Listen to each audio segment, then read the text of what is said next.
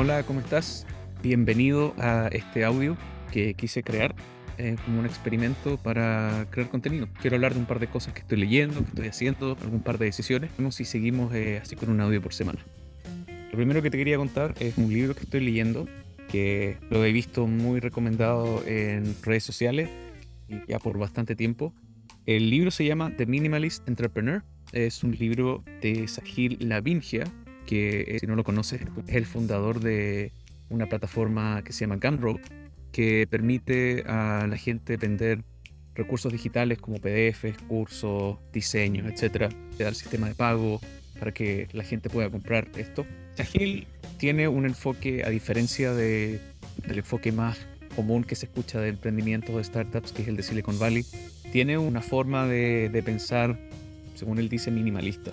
Eh, una forma en donde no necesita obligatoriamente dinero de, por ejemplo, de un venture capitalist, de estas empresas que te dan dinero para que tú puedas crecer, contratar gente y, construir finalmente el, producto. Eh, Sahil escribe y da mucha prioridad primero a lo que es la comunidad y, tus primeros clientes.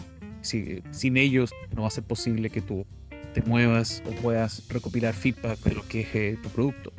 Entonces él escribe muchísimo sobre la importancia que tiene la comunidad, sobre crear una audiencia también que pueda darte feedback constantemente y que finalmente es la que te va a, si es que tú, por ejemplo, te sientes perdido o sientes que tu producto no está moviéndose al ritmo que quieres, tu comunidad finalmente es la que te va a volver a, centrar en tu objetivo.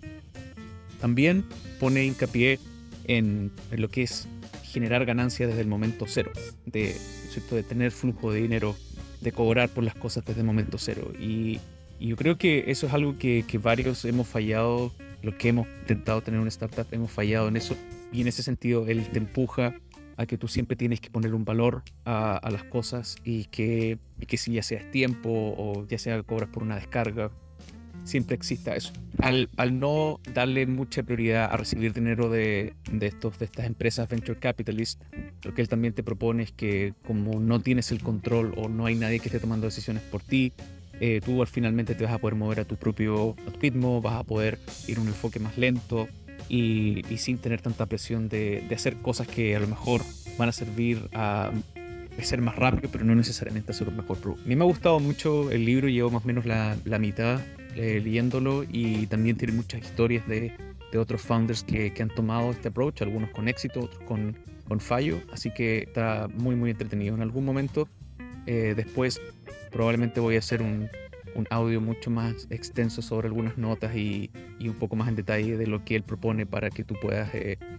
tomar este approach minimalista de emprendimiento. La semana pasada también estuve reevaluando y repensando todo lo que es eh, la creación del contenido que estoy haciendo. Si, si a lo mejor no, no me conoces todavía, he estado creando un newsletter de mm, contenido con ideas y aprendizajes para poder ayudarte eh, en tu carrera de, de, desarrollador de software. Estado usando una plataforma que se llama ConvertKit que te permite crear una audiencia de correos para que tú puedas enviar contenido eh, cada semana o incluso diariamente. También te permite tener una automatización donde si es que llega alguien nuevo a tu lista de correo, tú puedas eh, enviarle ya sea un correo o, varios correos con, contenido. Dentro de esa decisión, he estado pensando en centrarme mucho más en el, en el contenido escrito, el contenido quizás un poco más profundo, tenga que ver con, con estas ideas y tener ya sea un segmento que sea de contenido gratuito y otro que sea pagado. Aquí es donde entra Substack, que es una plataforma que, que probablemente la hayas escuchado, es una plataforma que se centra solamente en contenido y en poder eh, generar eh, también correos donde se puedes enviar a tu audiencia, pero tiene la componente muy fuerte que es la de, que es la de cobrar por ese contenido por una membresía. Ahí creo que hay dos tipos de membresía, uno donde pagas mensual o anual y también está, le puedes agregar uno que se llama Founding Member, que, que ya te paga una vez y, ya no pagas más por más contenido. Y, bueno, he estado eh, pensando en eso y ya decidí moverme a Substack y, y empezar a el contenido. Y junto a esa decisión también es comenzar con este segmento pagado, donde por pueda ir más en detalle con guías o con contenido específico de cómo hacer ciertas cosas, de eh, lo que me ha funcionado a mí en, en mi carrera como desarrollador de software.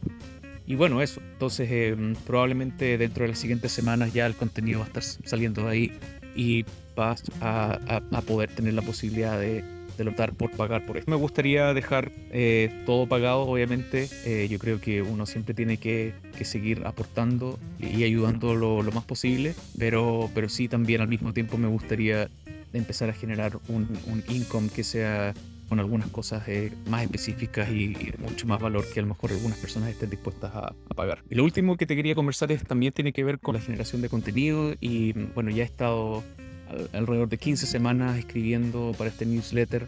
Eh, si uno compara la primera versión del newsletter con la última, la verdad es que no tienen nada que ver. Eh, la primera me gusta escribir sobre libros, sobre viajes o algún evento de la historia importante y, a medida que, que, seguí escribiendo me di cuenta de que eh, había que centrarse en un tema específico.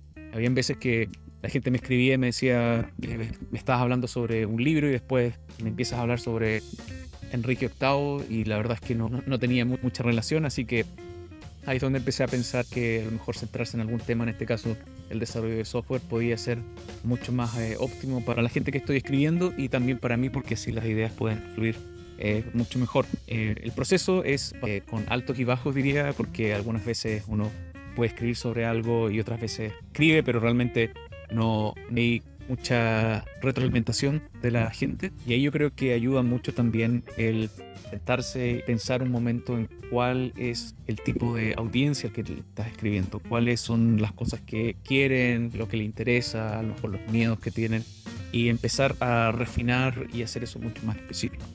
Y eso me ha ayudado eh, bastante en las últimas semanas en una hoja de Excel que tengo en donde listo todas estas características y las voy refinando a medida que que voy avanzando y voy descubriendo más cosas. Eh, cuando uno encuentra y refina eso de, de, mucho mejor forma es donde puede eh, centrarse en específico sobre ciertos temas, a lo mejor uno descubre que ciertos temas son, son más interesantes y eso ayuda también, eh, como decía antes, en, en la generación de, de, ideas. Eso sería todo por hoy.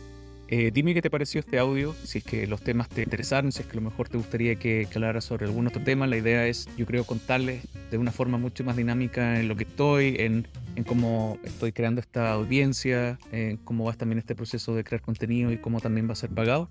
Así que si tienes algún comentario, me puedes escribir a mi correo, dejar un, comentario donde estás escuchando este, este podcast. Y eso, nos estamos viendo pronto. Chao.